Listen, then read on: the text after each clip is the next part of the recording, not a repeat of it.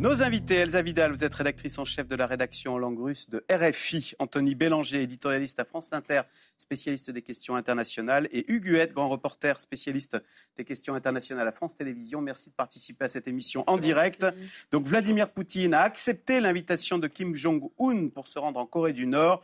Les deux chefs d'État se sont rencontrés euh, euh, mercredi côté russe au cosmodrome de Vostochny. Deux heures de discussion. Alors la teneur des négociations est restée secrète, mais on sait que les deux pays ont parlé armement. Sujet d'Élodie L'Argenton.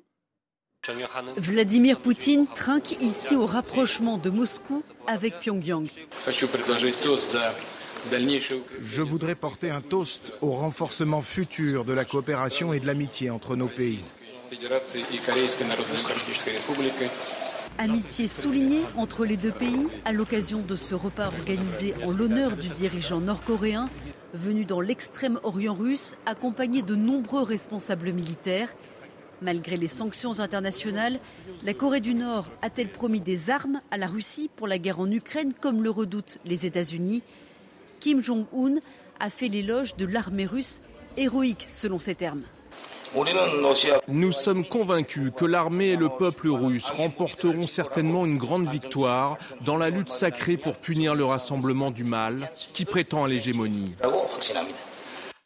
Euh, Anthony Bélanger, de façon pratico-pratique, cette semaine, le Figaro, un expert dans le Figaro, expliquait que les Russes tiraient cinq fois plus d'obus qu'ils n'en produisaient.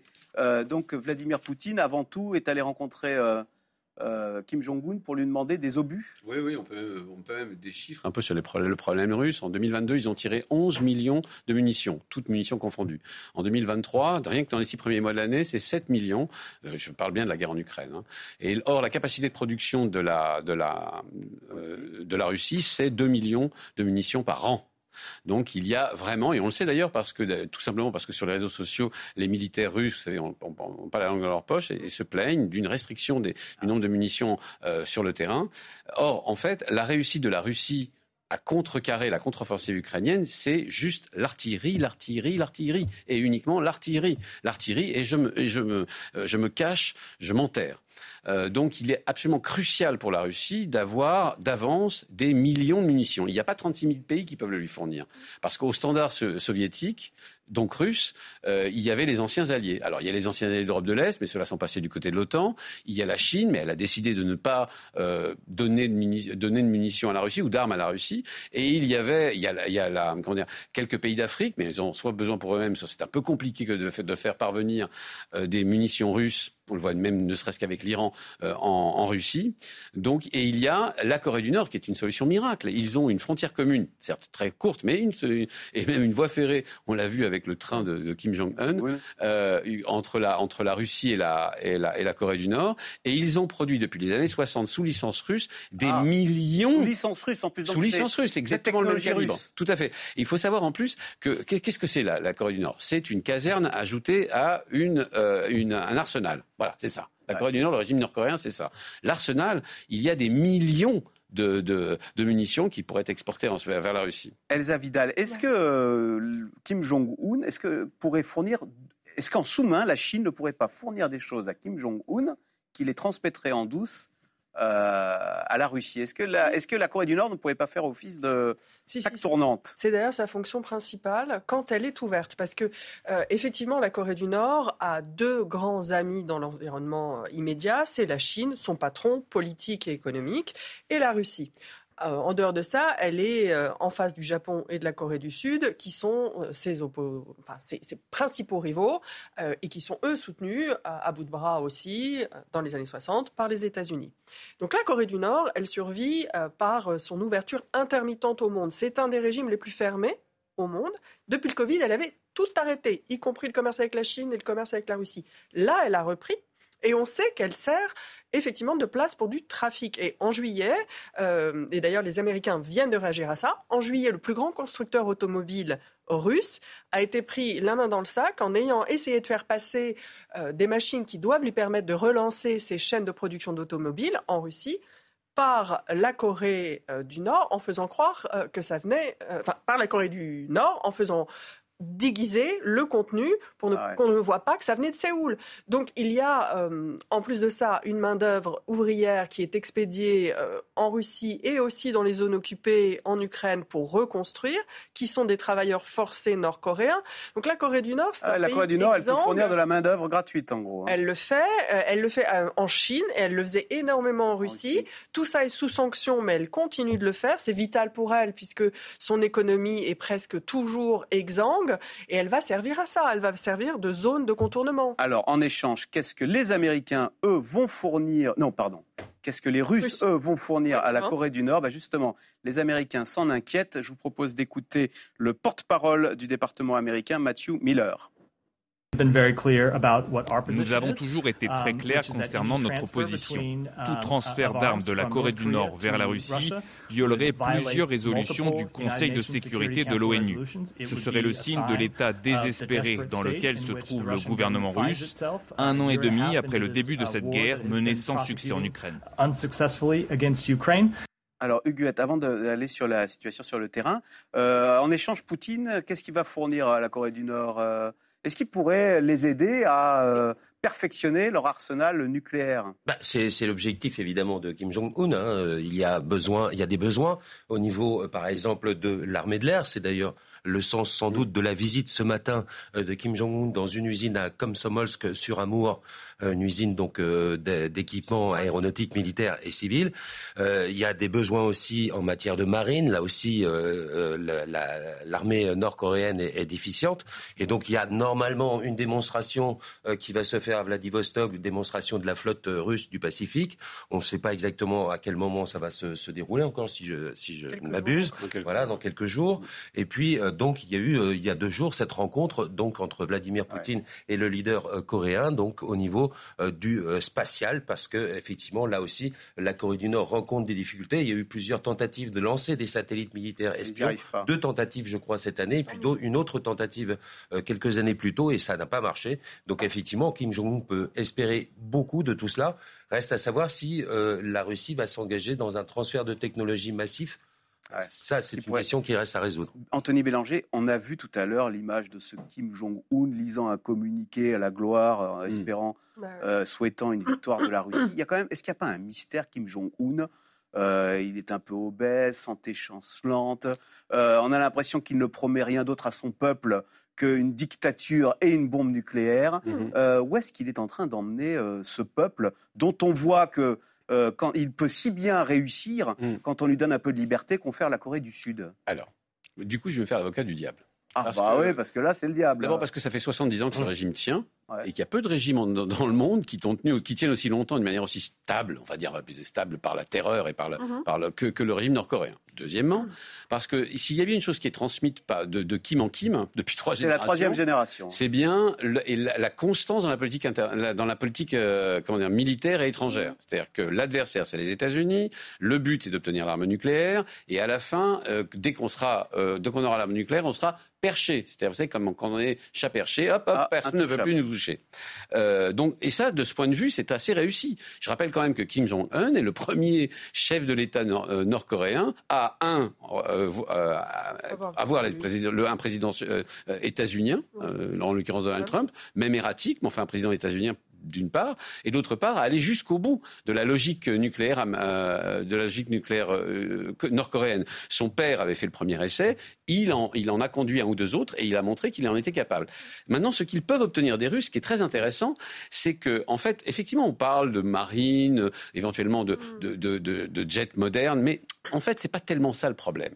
Le problème, c'est qu'on a toujours, on doute depuis le début, depuis environ une dizaine d'années, de la capacité de la, de la, de la Corée du Nord à miniaturiser ces bombes nucléaires. Pour l'instant, une bombe nucléaire, vous pouvez faire exploser une bombe nucléaire. Elle, si elle est grande comme une, euh, comme je sais pas, quoi, euh, Comme un camion. Ouais, comme un camion au milieu d'un. Voilà, il y, a rien à en faire. Vous pouvez pas le mettre comme au bout d'un au bout d'un vecteur transcontinental. Et ils n'ont pas forcément fait la preuve de la d'une Ah. capacité de miniaturisation, ce que les ce que les Russes, euh, comment dire, euh, ont parfaitement. Donc il y a moins peut-être une volonté. Je, je- je dis ça pour que les gens comprennent bien. Il y a 58 kilomètres qui séparent la première ville euh, nord-coréenne de la capitale Séoul. 58 mm. petits kilomètres. Ils n'ont pas besoin de bombes atomiques. Ils ont besoin de ce qu'ils ont en stock, c'est-à-dire 6000 pièces d'artillerie qui tirent à 30-40 kilomètres. C'est pas bien, c'est pas bien compliqué pour écraser Séoul sous les bombes.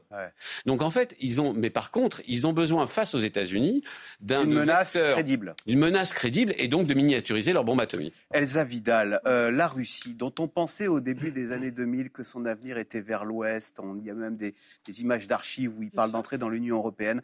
Le peuple russe et Vladimir Poutine, quand même, ils n'ont pas honte de voir qu'aujourd'hui, ils sont en train de s'acoquiner avec les pires ordures du monde et ils sont à deux doigts de livrer une bombe nucléaire à un type euh, qui est un voyou quand même. Euh, ça ne les gêne pas quand même. Et Poutine, au fond lui-même, il n'a pas honte. Et le peuple russe, il est d'accord avec cette évolution? Alors, je pense que la visite euh, de, de Kim Jong-un en Russie, pour le peuple russe, c'est vraiment un micro-événement. Et je dirais que c'est quand même quelque chose qui, qui est organisé pour la scène mondiale et occidentale. Comme euh, tout à l'heure, on en parlait hors plateau, c'est plutôt une machine à remonter le temps, à, revenir dans le, les, ors et la pompe de l'Union soviétique pour que la Russie... On nous rejoue la guerre froide? Oui, tout à fait, pour que les Russes qu'on travaille, euh, dont, dont, les dirigeants travaillent euh, l'opinion et le soutien tous les jours, pour que les Russes qui sont nés sous l'Union soviétique se disent ça y est, on a retrouvé notre place prééminente. Les États-Unis désormais nous parlent et veulent nous parler, donc nous sommes les co-gestionnaires de ce monde. Et le discours tenu par Kim Jong-un, lu comme à la grande époque soviétique, parce que tout le monde lisait ses discours à cette époque-là, mmh. euh, utilise des terminologies, même dans la bouche de Vladimir Poutine, euh, pour célébrer le développement de notre coopération fructueuse et de notre amitié, etc. Ça, c'est vraiment ce qu'on entendait lors des plénums euh, du Soviet ou lors des, visites officielles soviétiques. Donc c'est une grande machine, un, à remonter le temps, à gagner du soutien en Russie auprès des gens qui ont plus de 60 ans, on va dire, ou 50 ans. Et puis, c'est aussi parler du nucléaire. Mm. Bon, la Russie fait toujours planer l'ombre nucléaire sur le conflit en Ukraine. Là, c'est par Corée interposée. Ah. Bon, bah, si vous me poussez encore un petit peu, je vais aider la Corée du Nord à ah, avoir l'arme nucléaire. Et là, vous allez avoir des ennuis un peu plus graves que ceux que vous avez avec moi. Donc, moi, je resterai prudente sur ce que les Russes vont effectivement livré mm. à la Corée du Nord. C'est la Russie et la Chine, elles ont vont être les, les, parrains politiques sur la scène internationale de la Corée du Nord. En 2017, elles ont voté à l'unanimité avec le Conseil de sécurité pour des sanctions. En revanche, en 2022, contre la, contre la Corée du contre la Corée du Nord, hein, et même et le, le, le, le, commerce, les échanges ont chuté. Par contre, en 2022, une fois que la guerre en Ukraine a commencé, la Russie et la Chine se sont opposées à de nouvelles sanctions. Mm. Donc c'est très politique, c'est un effet de manche. La guerre a clivé les positions. Hein. Complètement. Euh, Huguette, qui est un. Euh, alors, je ne sais pas si c'est ironique ou si c'est fait exprès, mais l'œil s'est déplacé cette semaine sur la Corée du Nord et donc la Corée du Sud. Euh, beaucoup imaginent d'ailleurs euh, que la situation. alors, c'est une question, que la situation en Ukraine pourrait déboucher sur ce qui s'est passé en Corée du Nord, c'est-à-dire un conflit gelé. Je crois qu'il n'y a jamais eu de paix entre la Corée du Nord et la Corée du Sud. Euh, certains à Washington, dit-on, euh, dit, pourraient imaginer qu'on pourrait trouver une solution similaire pour euh, sortir de ce conflit en Ukraine Oui, alors c'est, bah, de toute façon, il y a, deux hypothèses hein, qui sont généralement avancées, y compris au sein de l'administration américaine où il y a clairement des, des divisions. Il y a effectivement donc une victoire ukrainienne qui sera qui serait sans doute moins rapide que celle qu'on a pu euh, annoncer à l'origine. Ce sont les Ukrainiens notamment hein, qui avaient annoncé à grand renfort euh, de publicité que bah, vous allez voir ce que vous allez voir à partir du moment où les armes occidentales arriveraient. Bon, bah, ils se sont fait prendre un petit peu à leur piège. Et puis effectivement, l'autre option, eh bien, c'est un front gelé, une situation qui n'évoluerait plus, avec des forces qui seraient de, de, de, puissance égale quasiment. Et là, c'est une hypothèse qui, qui, a, qui a trait effectivement à Washington, hein, notamment peut-être auprès du Pentagone, de Marc Millet, hein, qui va bientôt partir, le chef de l'état-major, euh, qui disait, ben voilà, il nous reste une fenêtre ouverte, c'est 4 à 6, enfin, il nous, il reste aux Ukrainiens une fenêtre ouverte qui est de 4 à 6 semaines avant effectivement cette fameuse euh, période euh, automnale qui est donc la Rasputitsa, si je le dis bien. Oui. voilà. donc c'est la euh, boue. C'est la boue, c'est la gangue. Qui paralyse les armées. Hein. Voilà, c'est ça. Il n'y a, plus, aucun char, plus aucun euh, engin lourd, blindé, etc. ne peut ne peut avancer dans cette dans cette gadoue. Et puis bah, après arrive l'hiver et, et, et, Et justement, en réponse aux critiques de certains Américains, euh, les Ukrainiens disent, mais attendez, euh, pensez pas que dans six semaines, euh, tout s'arrête, qu'on va regagner nos pénates, qu'on va se mettre dans les tranchées et qu'on va, va plus bouger avant le printemps. Alors, il y, a des périodes comme la période hivernale qui, qui, qui, vont, permettre aussi d'avancer. Alors justement, sur le terrain militaire, où en est-on? Les obus continuent de pleuvoir en Ukraine. Je vous propose de regarder ce sujet. C'était la semaine dernière, une frappe russe qui a touché un marché euh, civil, donc avec de nombreux euh, civils tués. C'était à Donetsk, dans l'est du pays. C'est un, sujet de Jocelyn Debro. Un bruit sourd. Une puissante explosion. Un missile vient de s'écraser sur ce marché de l'est de l'Ukraine, dans la région de Donetsk, en pleine heure de pointe. De nombreux véhicules sont carbonisés, certaines échoppes ont été pulvérisées. Les premiers blessés sont pris en charge à même le sol. Le bilan fait état de 17 morts et de nombreux blessés. Mon amie était fleuriste sur ce marché. Elle a été tuée ici en vendant des fleurs. Le marché était bondé. Il y avait du monde au moment de l'explosion. Kostiantinivka se trouve à une trentaine de kilomètres du front, où les combats sont toujours féroces. Mais ici, pas de cible militaire selon les autorités ukrainiennes. Les victimes sont toutes civiles. Dieu merci, nous sommes en vie, bien sûr. Mais les filles qui vendaient là-bas sont toutes mortes en un instant. Une fille et un enfant brûlés à mort. Un petit enfant, vous imaginez? Nous sourions grâce à notre force et continuons à vivre. Mais Dieu seul sait quand tout cela se terminera. Dieu seul sait quand tout cela se terminera. Une femme est morte avec son petit enfant. Euh, Huguette, vous étiez en Ukraine. Quand on est confronté au quotidien à l'horreur de la guerre, est-ce qu'il n'y a pas un moment où on en a ras-le-bol, qui se mettent d'accord et qu'on sorte de cette situation Ou est-ce que non, il y a toujours la volonté de bouter les Russes hors du, territoire? Bah, en tout cas, euh, c'est vrai que les, populations euh, sur le front se sont accoutumées à vivre cette vie avec le risque effectivement de, mourir d'un instant à l'autre. J'étais à Konstantinivka, hein, effectivement, qui est à 20 km de, de hein, et qui est, qui est donc peuplé évidemment de soldats, mais il y a la vie qui continue hein, dans, cette, dans cette localité, 40 000 habitants, je crois à peu près, si je me souviens bien. Mmh. Euh, bon, la seule différence, on va dire, avec la vie d'avant, c'est qu'on voit très peu d'enfants. Euh, y a, les écoles sont fermées d'ailleurs, hein, et, les enfants donc. Euh, et où est-ce qu'ils sont les enfants On les a mis à l'ouest chez les grands-parents. Ils restent à la maison, où ils sont partis évidemment avec euh, avec leur maman dans des zones moins dangereuses ou carrément hors d'Ukraine, comme on a pu le voir au, tout début du conflit. Donc voilà. Après.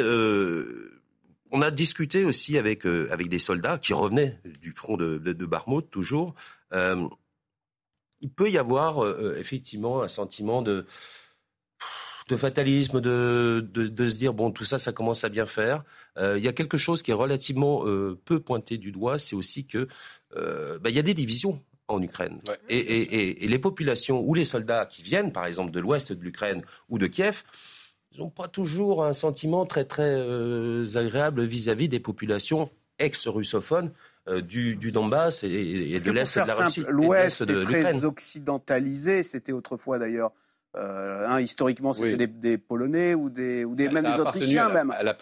L'Autriche-Hongrie. Voilà, l'Autriche-Hongrie, la Pologne, et de l'autre côté, vous aviez l'Empire russe. Donc, au moment du partage de l'Ukraine, ça s'est passé au XVIIIe siècle, à, l'époque de Catherine la Grande et un peu avant, un peu après. Euh, effectivement, c'est tout, tout, l'ouest de, de, l'Ukraine. Il y a un petit mépris des populations de l'Ouest pour les populations de l'Est, quoi. En tout cas, historiquement, il y a, il y a, il y a toujours, il y a eu une division, y compris, euh, il y a la fameuse limite catholico, catholique, protest, pardon, orthodoxe. orthodoxe. Il y a aussi cette partie d'Ukraine qui a, qui a, qui a appartenu, d'ailleurs, pas, ça n'a pas forcément été très agréable, d'ailleurs, pour cette partie d'Ukraine, à la Pologne, qui n'a pas, qui a pas non plus été très, qui s'est comporté de manière impérialiste et en en voulant en, en partie. Et puis, encore aujourd'hui, ça se reflète d'ailleurs dans les populations avoisines. Vous avez des minorités ukrainiennes, des minorités hongroises et ukrainiennes de part et d'autre de la, de la frontière euh, hongroise. Vous avez des minorités polonaises euh, du côté, euh, du côté, côté polonais, polono-ukrainien. Donc voilà, il y a une. Donc il y a, quand même le, L'opinion publique est moins monolithique qu'on pourrait le. on l'a senti chez, certains soldats, même si bon, ils hésitent évidemment un peu à le dire parce que l'heure est à l'unité. Euh, Anthony Bélanger, en tous les cas, sur le terrain militaire, est-ce qu'on peut dire que bah non, euh, l'offensive éclair est un échec, qu'on s'oriente euh, vers une guerre d'usure et qu'à ce petit jeu-là, eh ben, on ne sait pas qu'en termes d'usure, si les Russes ne vont pas finir par l'emporter C'est la grande question. Le temps joue-t-il pour l'Ukraine ou le temps joue-t-il pour, euh, pour Poutine? Voilà. C'est-à-dire, euh, on voit bien que, d'ailleurs, d'une part, on voit bien avec cette rencontre avec euh, Kim Jong-un que l'idée, c'est quand même de faire durer l'artillerie russe le plus longtemps possible et donc les munitions qui l'alimentent. Bon. Pourquoi? Parce que ça, les Russes savent faire. Tirer d'une part et d'autre part, se retrancher et, et jouer en défense. On l'a bien vu, ce que les Ukrainiens rencontrent comme difficulté, c'est justement ces premières, deuxième, troisième et quatrième, je ne sais plus combien de de défense qui la sépare, 6, pardonnez-moi, merci Elsa, qui la sépare de la, de la, de, la réalité des troupes russes. Bon, mais on sait aussi que de l'autre côté, les Russes ont beaucoup de mal à réalimenter leur, leur, le front, même lointain, en, comment dire, en, en, homme Oui, en homme, en troupes neuves, d'une part. Il y a peu de volontaires pour aller se battre en Ukraine. Hein, ça, c'est sûr. Mais même tout simplement le nombre de les soldats qu'il faut faire tourner. C'est-à-dire qu'une des raisons pour lesquelles quelques-uns des soldats ont été, à quelques-uns des, des, des, hauts gradés là récemment ont été purgés, c'est parce qu'ils avaient exprimé un début de commencement. je parle du côté russe, hein, euh, un début de commencement d'agacement sur le peu de renouvellement des troupes euh, sur place. Il y avait, il y a des gens qui sont là, il y a des soldats qui sont là depuis six mois euh, et voire plus. C'est énorme quand on reçoit au quotidien des, des, des, troupes, des, comment dire, des munitions du côté ukrainien. Maintenant, ce qui se passe du côté de l'Ukraine est très intéressant effectivement, l'été dernier, on s'est habitué au fait, enfin, l'hiver dernier, on s'est habitué au fait que l'Ukraine s'était tout à coup endormie d'un point de vue stratégique, mais les Russes aussi, parce que tout le monde devait recharger des munitions qu'ils ne pensaient pas devoir utiliser aussi rapidement, aussi bien côté ukrainien que côté russe. maintenant que les Ukrainiens ont bien compris que la guerre pouvait durer, il est vrai qu'ils sont, ils pensent, ils veulent mettre à profit l'hiver et probablement même la période de la Rasputitsa, pour une raison très simple, c'est qu'ils ont les chenilles qui, sont, qui sont utiles à traverser, y compris les, les, les, terrains boueux. Et donc en fait, ce qu'on peut dire, c'est que euh, plus les Occidentaux leur, leur, leur serviront, serviront côté à l'armée ukrainienne des armes modernes, des armes chenillées et des, et des armes euh, et comment dire, et des munitions en nombre, plus les, les Ukrainiens pourront se battre, y compris contrairement à l'année dernière justement, y compris à l'automne et en hiver. Or, c'est probablement ce moment-là que, euh, que les Russes craignent le plus. Elsa Vidal, mhm. euh, on se dit évidemment, les Russes, les, Ukrainiens, ils se battent pour leur territoire, pour leur mhm. survie. Mhm. Bon, les Russes, on voit bien qu'il y a, en tous les cas, du côté des troupes, euh, un manque de motivation d'aller se faire trucider sur le front en Ukraine, dans un pays qui n'est pas le leur. néanmoins, cette confidence mercredi du ministre de la Défense russe, Sergei Shoigu, qui dit les bras ballants, la Russie n'a pas d'autre option que de remporter la victoire. Derrière la Russie, ce que ça ne veut pas dire plutôt le pouvoir en place? Évidemment. Et donc, eux, ils ne lâcheront pas. Bien sûr, ça joue sur cette confusion entre euh, la Russie, ses dirigeants, sa population, et puis aussi cette image comme nous, quand on nous pensons la France, qu'est-ce qui nous vient à l'esprit euh, les, dirigeants russes cultivent euh, ce genre de propos pour la population, mais aussi pour leurs propres dirigeants, c'est-à-dire que Chaïgou rencontre tout de même à Vladimir Poutine, donc il doit lui montrer que lui n'a aucun doute, puisque cela répond au fait qu'il y a des doutes dans la population et que pour l'instant, en fait, tant Poutine joue sa tête dans cette guerre. Poutine maintenant joue définitivement sa survie politique, si ce n'est sa survie physique, mais surtout l'Ukraine comme la Russie sont dans une posture qui est figée. L'équation n'a pas changé, mm. étant donné que l'Occident n'a pas fourni euh, ni de F-16 ni de missiles à longue portée qui auraient permis à l'Ukraine de faire la différence sur le terrain militaire, tout le monde continue à jouer dans les mêmes paramètres. Donc euh, les, Russes, eux, ne peuvent pas envoyer beaucoup d'hommes parce qu'ils n'ont pas encore euh, déclaré une mobilisation générale. Et avec les, l'élection de 2024, ils ne le feront probablement pas. Donc pour le moment, ils jouent avec ces hommes-là. Beaucoup de gens sont partis. Ils ont euh, effectivement un armement qui est assez ancien, mais ils ont la force du nombre. Mm. Et euh, là, ils viennent sans doute d'acquérir euh, des obus en Corée du Nord. Et les Ukrainiens en face, ils n'ont pas assez de monde, ils, ont, ils ont un armement plus sophistiqué et des techniques plus sophistiquées, mais pour faire la différence face à la Russie, ils ont besoin de CF-16 que les États-Unis leur ont promis et ne leur donnent pas. Et donc, il ne peut rien se passer de significatif mm. dans ce cadre-là, si ce n'est que comme le temps dure, comme la guerre dure, les populations vont être fatiguées, les dissensions politiques vont sans doute arriver du côté ukrainien. Tout ça sont des arguments en faveur du fait que nous devrions livrer des armements performants qui permettront à l'Ukraine non pas de tenir, mais de gagner. C'est mmh. ça le, véritable enjeu. Et le Congrès américain est pour, mais la Maison Blanche est entrée en politique, et là, elle est contre. Alors justement, vous parliez de cette fatigue. Euh, qu'on peut, euh, on peut s'interroger sur la fatigue des opinions publiques occidentales euh, et de ces F-16 que les Américains ont promis, mais qu'ils ne livrent pas. Y aurait-il une fatigue dans le soutien des Occidents aux Ukrainiens? Fatigue au sens figuré, mais également au sens propre.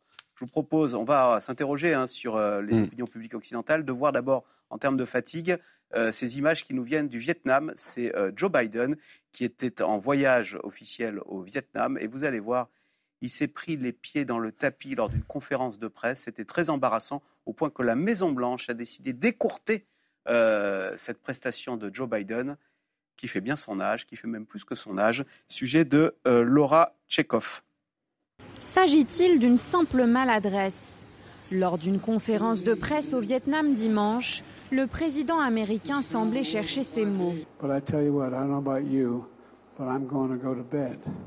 Allant même jusqu'à offenser le Vietnam en le qualifiant de tiers-monde.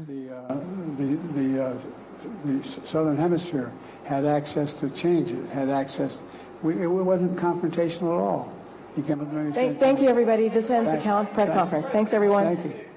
Thank you au point que la porte-parole de la Maison-Blanche est obligée de lui couper le micro. Désemparé face aux nombreuses questions des journalistes, il quitte son pupitre. Entre bourdes et cafouillages, depuis plusieurs mois, l'âge et la vitalité mentale et physique de Joe Biden font l'objet de vifs débats aux États-Unis. Des maladresses de plus en plus nombreuses qui donnent lieu à des railleries républicaines. En novembre, un examen médical complet avait conclu que Joe Biden était robuste et apte à exercer ses fonctions. Candidat à sa succession, il aura potentiellement 85 ans à la fin de son second mandat. Anthony Bélanger, donc Joe Biden, leader du monde libre. Euh, voilà, c'est mm. l'image que ça renvoie. Les Russes doivent se dire, bah nous, le, mien, le nôtre, il est plus viril. Et autre chose, est-ce que quand on voit ça, on se dit qu'il ne sera pas candidat à sa succession? Alors, il y a deux problèmes. Il y, a, plutôt une contradiction. Il est probable que Joe Biden soit le meilleur président que les États-Unis aient eu depuis, même avant Barack Obama. Barack Obama, en matière de politique internationale, on pourrait longuement discuter de, de, euh, de son bilan. Euh, c'est un, homme qui, euh, pour, des raisons simples, hein, les problèmes qui se posent à lui sont les problèmes de la guerre froide. Or, c'est un président qui a connu la guerre froide. Il a été 40 ans vice-président de la commission euh, des affaires étrangères du Sénat. Il sait très bien, il n'a pas entendu parler de la Russie. Il faut dire, il, il était conseiller de Jimmy Carter dans les années 70 hein, aux affaires étrangères. ça ne nous rajeunit pas. Non. ça ne rajeunit personne, surtout pas lui. Donc, vous avez un président qui, d'un point de vue de la politique internationale, pour, pour, l'Ukraine, c'est un miracle d'avoir eu cet homme qui non seulement connaissait bien l'Ukraine, mais en plus a eu la, bonne réaction, à la fois le calme, la, le calme, le, la, résilience et la bonne réaction vis-à-vis de la Russie, et en plus en utilisant le langage de la guerre froide. Pour nous tous, ça a été une excellente nouvelle. Et en même temps, d'un point de vue intérieur, où il a, il a déployé des, des, euh, des, plans de relance avec des sommes absolument fabuleuses qui ont fait, qui ont fait même trembler l'Europe. Hein, hein je rappelle le, le, Reduction Inflation Act, qui est un, qui, qui, euh, dont l'Europe ne sait pas encore. 400 milliards de subventions pour les entreprises américaines. Une fois qu'on a dit ça, on n'a pas parlé de l'âge du, l'âge du capitaine. Et si vous voulez, le problème n'est pas tellement qu'il soit vieux lui. Le problème est le couple Joe Biden, Kamala Harris. Parce que s'il avait une, vice-présidente euh, qui, avait marqué, vous savez, qui avait imprimé, euh, qui avait une personnalité importante, qui avait réussi à montrer qu'elle était capable de prendre la relève, le problème se poserait assez moyennement. OK, à un moment donné, on réélit Joe Biden, pour, être gentil, et puis ensuite on sait que derrière, il y a une vice-présidente capable de prendre la relève. Le problème, c'est que Kamala Harris est un mauvais choix. Tous les Américains le savent, et donc vous allez. Euh, donc il n'a pas de dauphin, quoi. Donc il n'a pas de dauphin, il n'a pas de dauphin institutionnel. Il lui arrive n'importe quoi, c'est Kamala Harris qui reprend le pouvoir et on ne sait pas à qui on a affaire. C'est ça, en fait, qui pose un problème aux Américains aujourd'hui. Il y a des voix pour dire, ce serait peut-être bien quand même qu'il relance la campagne pour la vice-présidence, de manière à avoir quelqu'un qui soit un peu solide à ses côtés, si jamais il se passe quelque chose. Euh, sur Fox News, euh, Huguette, Donald Trump explique, puisqu'on peut envisager sa victoire hein, l'année prochaine, qu'il mettra un terme à la guerre à l'Ukraine en une journée. Est-ce que la... non, mais ces élections présidentielles pourraient changer la donne quand, sur, sur ce conflit en Ukraine, ces élections américaines? Bah, il faut déjà que Donald Trump sorte de ses ennuis euh, judiciaires. Ils sont, ils sont nombreux. Alors cela étant, apparemment, effectivement, au niveau des sondages, bah, ça l'aide plutôt à, renforcer, euh, on va dire, les plus extrémistes du camp euh, républicain, qui sont donc ses, supporters depuis, depuis toujours. Alors oui, effectivement, Trump à la Maison Blanche pour une, un deuxième mandat, c'est pas tout à fait inattendu. Hein. ça peut effectivement se, se, dérouler comme ça. alors quant à bien réussir à, à, mettre fin au conflit, ça veut dire conflit en une journée. Bon, on a vu euh, Donald Trump à l'œuvre en Corée du Nord. On ne peut pas dire que le succès est. Il avait essayé de se rapprocher de Kim Jong-un. Oui, en faisant, on, en parlait au début de l'émission. Et ça voudrait dire qu'en cas de victoire républicaine, est-ce qu'on peut s'attendre à un retrait des Américains euh, de ah ce bah conflit? Oui, c'est bien le problème. Alors, il y a, le sondage de CNN, effectivement, hein, dont on a déjà fait mention, hein, qui, qui indique qu'une partie est de. Alors, 55% des Américains disent que ça suffit, il faut pas. Ils sont hostiles à une rallonge financière. Mhm. Et chez les Républicains, c'est 72% qui sont hostiles à une nouvelle aide financière euh, pour l'Ukraine. Vous savez, moi, je peux, moi, aussi, je peux arrêter la, guerre en 24 heures. Hein. Vous me donnez, vous, vous dites oui à Poutine et c'est le problème est, réglé. réglé. Et non à l'Ukraine et le problème est réglé. Elsa Vidal, euh, à quoi joue euh, Joe Biden quand il dit je vais vous fournir des F-16 mais qu'il ne les fournit pas? Que, quelle est la position des Américains? Que cherchent-ils dans ce ou que, que craignent-ils pour, pour être dans puisque vous avez l'air de dire qu'ils sont un peu timorés dans leur aide? Oui, c'est-à-dire que Officiellement, les États-Unis euh, continuent de fournir tous les armements nécessaires à l'Ukraine et ont promis les, armements déterminants, décisifs pour remporter une victoire. Mais la réalité, c'est que l'administration et le Pentagone ne veulent pas une défaite russe trop significative de peur de devoir gérer un changement de régime en Russie. Donc ils craignent une débandade avec des, des milices des mafias qui Enfin, c'est déjà le cas. Avec l'inconnu euh, de... et, le, spectre des années 90 avec euh, le fait qu'on relancerait euh, toutes les incertitudes quant à qui gouvernerait la Russie. Un pays avec plein de têtes nucléaires par ailleurs, bien sûr. Et cette, cette, cette crainte les a amenés à essayer de viser quelque chose d'extrêmement difficile parce que ça demande une, quasiment une cuisson minute. Il faut être derrière tout le temps et c'est subtil. On ne sait pas si on peut le faire. C'est-à-dire amener la Russie à tirer d'elle-même, c'est-à-dire les dirigeants russes, à tirer d'elle-même la, la, conclusion que c'est trop, c'est trop fatigant, c'est trop dur pour l'économie. Or, les Russes s'installent dans une guerre de longue durée. Leur économie a fait un tournant de la, pour se mettre en situation de produire des armements et ça dynamise l'économie. Donc les Russes, eux, vont durer. Et donc les États-Unis, en tout cas la Maison Blanche, sous couvert de vouloir véritablement amener une victoire, en réalité gagnent du temps. Est-ce que ça veut dire effectivement si jamais Biden n'était pas réélu ou si Trump, euh, ou s'il était réélu mais devait changer finalement de politique pour euh, amener les solutions que demandent les Américains, ça veut dire que l'Europe doit décider de son rôle dans cette guerre. ça... veut dire que l'Europe doit décider une fois pour toutes, est-ce qu'il existe des guerres justes? Et auquel cas, pourquoi ne pas devenir la puissance stratégique que nous voulons être en Europe, cette troisième grande puissance mondiale, ou euh, souhaitons-nous, une fois pour toutes, la paix comme horizon Est-ce qu'il y a des choses plus importantes que la paix Alors justement, en cas de retrait américain ou si en cas de victoire euh, de, Donald Trump, et même on voit bien que les Américains ont, des velléités de, se, retirer de ce conflit, euh, L'Europe pourrait-elle compter sur le reste du monde? Pas du tout. La semaine dernière, il y a eu le G20 en Inde qui a montré que dans le monde, au fond, euh, cette guerre en Ukraine n'était pas leur affaire. Ils ont refusé, en tous les cas, de condamner l'invasion russe. Je propose de réentendre les points de vue de ce qu'on appelle le Sud global sur cette guerre en Ukraine. C'est un sujet de Marion Delpech.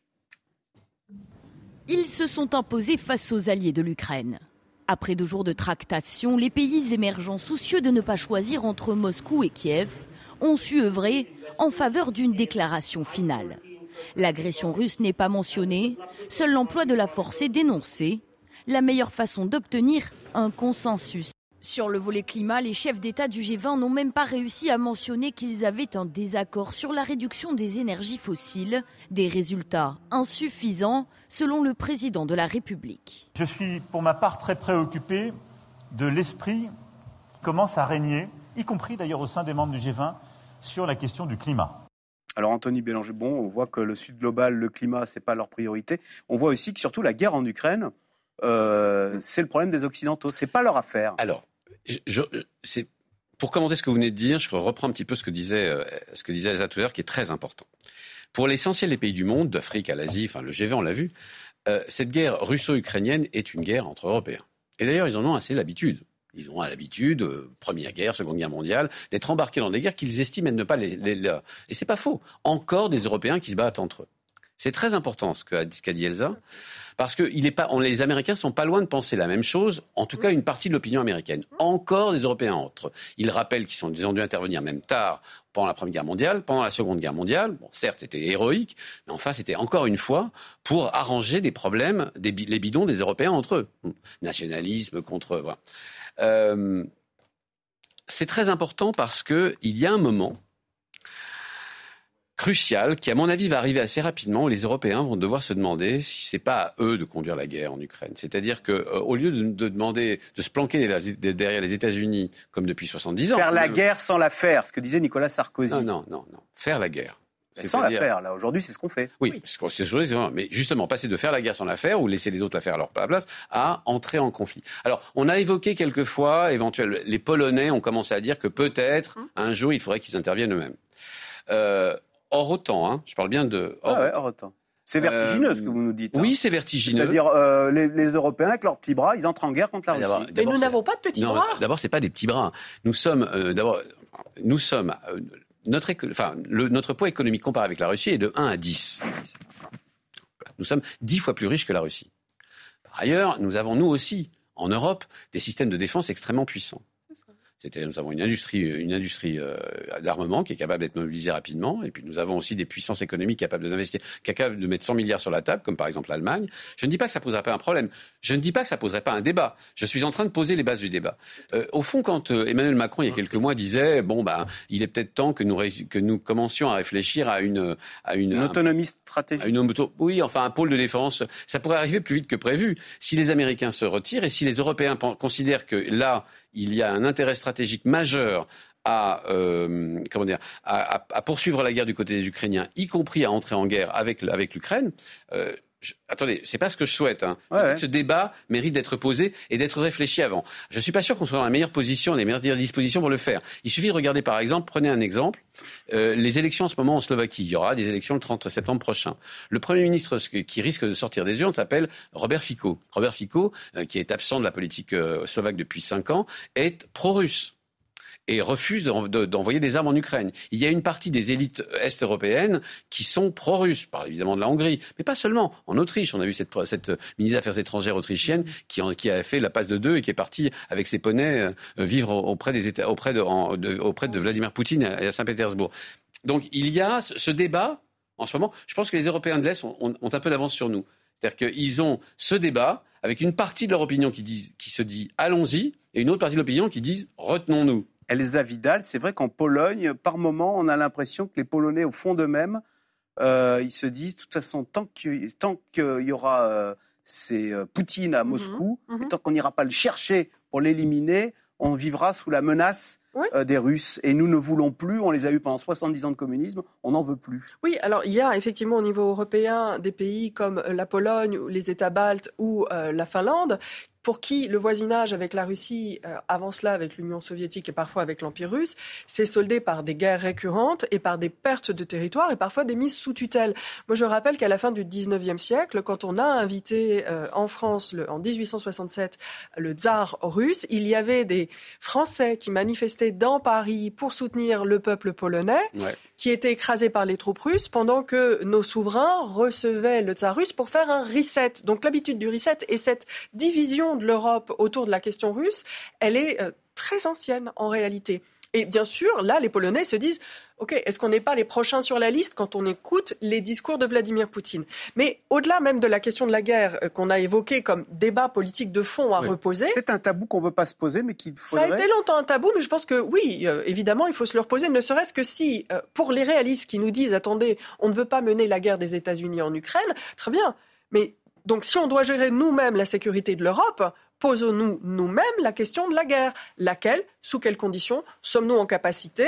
La voulons-nous? Peut-être que non. Mais surtout, avant même d'entrer en guerre, on, a cette coalition de pays européens qui sont 11, il me semble, mmh. qui sont prêts à fournir des F-16. Ils ont obtenu l'autorisation des États-Unis. Maintenant, il faut qu'on ait ce débat au niveau européen. Et je rappelle que cette guerre. pourquoi, pourquoi les Européens ne fournissent-ils pas ces fameux F-16 Alors, euh, ils pourraient les fournir. Ils les euh. fournissent. Ils les fournissent. attendez, il y a la formation derrière. Il y a, six mois de formation. Il y a aussi la volonté des, Européens de dire à, la Russie nous aussi, on peut durer. Et donc, on peut tenir six mois.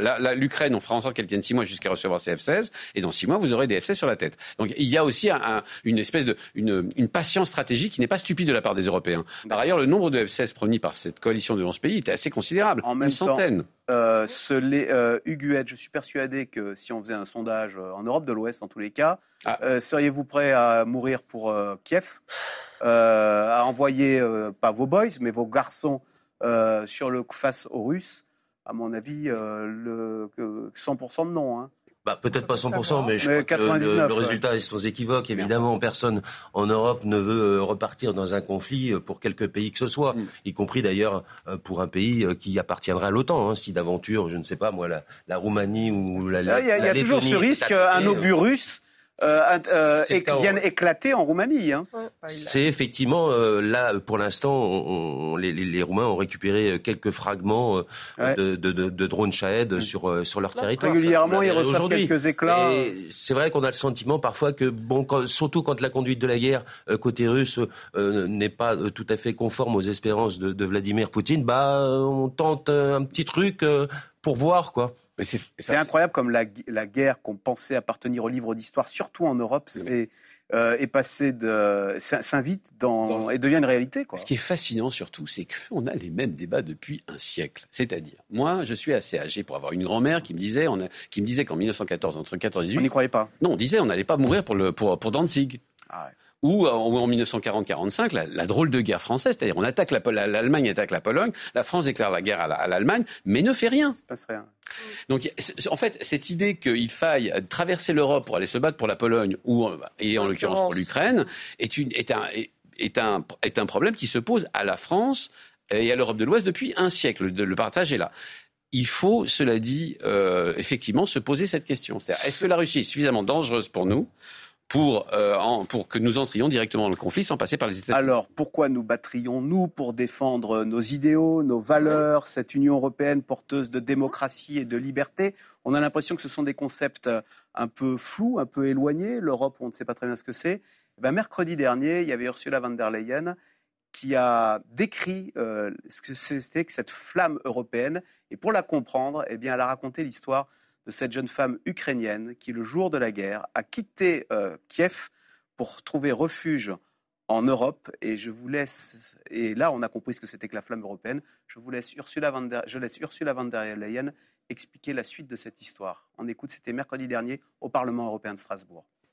Le jour où les chars russes ont franchi la frontière et sont entrés en Ukraine, une jeune mère ukrainienne est partie pour Prague afin d'y mettre son enfant en sécurité. Lorsque le garde frontière tchèque a apposé le cachet sur son passeport, elle a éclaté en sanglots. Son fils n'a pas compris ce qu'il se passait. Il a demandé à sa mère pourquoi elle pleurait. Et elle a répondu, parce que nous sommes chez nous. Mais nous ne sommes pas en Ukraine, lui a-t-il rétorqué. Et elle lui a alors expliqué, c'est, nous sommes en Europe. Ce jour-là, cette mère ukrainienne a eu le sentiment que l'Europe, c'était chez elle que l'Europe était son foyer, parce qu'un foyer, c'est l'endroit où règne la confiance mutuelle, comme elle l'a dit. Et les Ukrainiens ont pu faire confiance à leurs concitoyens européens. Cette mère ukrainienne s'appelait Victoria Amelina.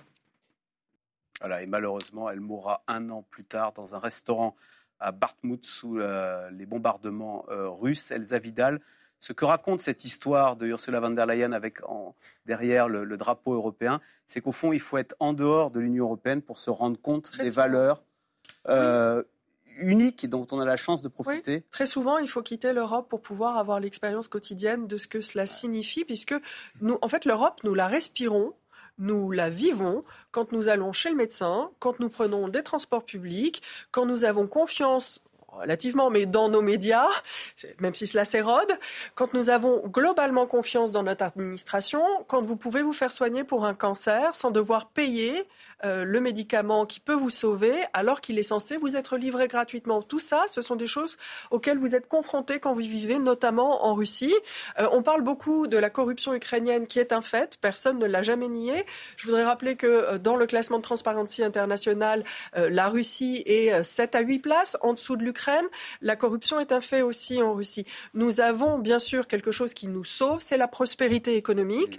ça, c'est ce qui maintient, qui est quand même le fondement de notre de notre paix, en fait, de la paix que nous vivons ensemble. Mais les Ukrainiens, comme les petites nations comme nous, nous les appelons, hein, les petites nations qui sont issues de l'ex-URSS, on l'oublie souvent et on a tendance à penser qu'elles font partie de la Russie de toute éternité. Très souvent, au début du XXe siècle, comme le rappelait Anthony, elles ont connu un moment où elles ont fait leur révolution pour s'extraire de l'Empire russe et elles ont été conquises une deuxième fois par les bolcheviks nous les avons laissés. À l'époque, l'idée européenne n'était pas aussi forte, mais pour elles, elle s'est forgée, elles se sont battues. Souvent, leurs nationaux ont été déportés au goulag, en Ukraine notamment. Tous les membres du mouvement nationaliste euh, ukrainien sont passés par des camps de détention. Ils n'étaient pas tous, loin s'en faut, des fascistes. Donc, il y a cette idée d'aspirer à être un État reconnu et à vivre en paix. Et même de nombreux Russes le veulent. Ils veulent bien sûr, pour certains, le rétablissement de la puissance, mais ils ne le veulent pas au prix de l'usage de l'arme nucléaire. Et ça, de nombreux sondages qui sont faits par le Kremlin en attestent. L'arme nucléaire, c'est quelque chose qui est vécu quand même comme un tabou. Et d'ailleurs, l'Union soviétique avait créé ce tabou en, en activant quelque chose qu'on appelait le mouvement pour la paix. Et ils accusaient les États-Unis d'être des vats en guerre. Et ils avaient même une partie de la jeunesse américaine contestataire qui était de ce côté-là. Donc, euh, il y a une aspiration, et je pense qu'elle est largement partagée. C'est à nous maintenant de repenser l'Europe et de voir si effectivement l'Ukraine, du fait de son combat, maintenant s'est inscrit totalement dans la famille européenne. À quel prix aussi nous sommes prêts à payer cette entrée? Huguette, quand vous étiez en Ukraine, vous l'avez euh, senti euh, vivre cette petite flamme européenne, surtout à la faveur de ce combat, euh, de cette guerre contre les Russes? Bah, Les Ukrainiens regardent leur voisinage. Et euh, leurs voisins, bah, c'est la Pologne, ce sont les Pays-Baltes, etc. Euh, ce sont les, petits nouveaux de, l'Union européenne. Hein. ils ont, ça fait 20 ans qu'ils sont, qu'ils sont entrés dans, en Europe. Et regardez les résultats. La Pologne a la plus grande croissance euh, européenne, même s'ils râlent tout le temps, mais ça c'est un peu par définition. Euh, les Pays-Baltes, regardez comment ils se portent. La République tchèque, zéro chômeur. Enfin donc, bref, même la Roumanie, qui était quand même l'un des pays les plus pauvres, ben, il a accédé et maintenant il se développe euh, constamment et assez, assez rapidement. Et on, on voit plus vraiment les, les, les Roumains se, se plaindre. Donc évidemment, les Ukrainiens, ils ont ça sous les yeux. Et bien évidemment qu'ils se disent, mais notre avenir, ça peut être que ça. De toute façon, quelle, quelle image, qu'est-ce que, qu'est-ce que la Russie peut apporter? C'est un peu le problème de la Russie depuis un certain nombre d'années. C'est un repoussoir. C'est quoi le soft power russe C'est un véritable repoussoir pour tous les États environnants. C'est la corruption, vous disiez. Ben, c'est ça. En fait, le problème de Vladimir Poutine, c'est que là, j'étais en Géorgie la semaine dernière et je discutais avec des responsables géorgiens qui ont vécu euh, la guerre de 2008 quand euh, il y a eu donc euh, cette guerre avec la Russie et qui disent mais en fait, globalement, les Russes, ils ne veulent pas qu'on devienne ni démocratique, ni gouverné de manière plus transparente, parce que ça montrerait que c'est possible et il y aurait un effet de contagion. C'est ça l'effet de contagion qui est craint. Ça entraînerait une perte de puissance, mhm. naturellement. Et quel est effectivement l'effet d'attractivité de la Russie sur les pays euh, proches et avoisinants? Bah, À part pour ceux qui participent du système russe, les oligarques qui sont euh, effectivement dépendants de Moscou euh, dans ces pays-là, il n'y en a pas d'effet d'attractivité La question qui se pose, effectivement, moi je suis un Européen convaincu, je l'ai toujours été. Je pense qu'effectivement la prospérité de notre côté, on le voit, vous avez raison, est aux marge de la Russie. La problème, le problème qui se pose, c'est est-ce que cette prospérité sera au prix Est-ce qu'il faudra se ah. battre pour elle? C'est-à-dire, est-ce que ce sera une prospérité, l'arme au pied, et de quelle façon? Est-ce qu'on y est prêt? Et est-ce qu'on est prêt? Et je pense que euh, être prêt, alors en Europe de l'Ouest, clairement pas. En, à l'Europe de l'Est, un peu plus. Et l'union entre les deux, on verra ce que ça va eh ben, Ce débat doit être tenu. Bien grave, angoissante, mais euh, ô combien intéressante que vous avez soulevée là. Merci beaucoup. Euh, faudra-t-il se battre pour défendre nos valeurs et se battre physiquement? Euh, merci beaucoup d'avoir participé à cette émission. on se donne rendez-vous lundi pour un nouvel Info C'est clair. Bon week-end sur France Info.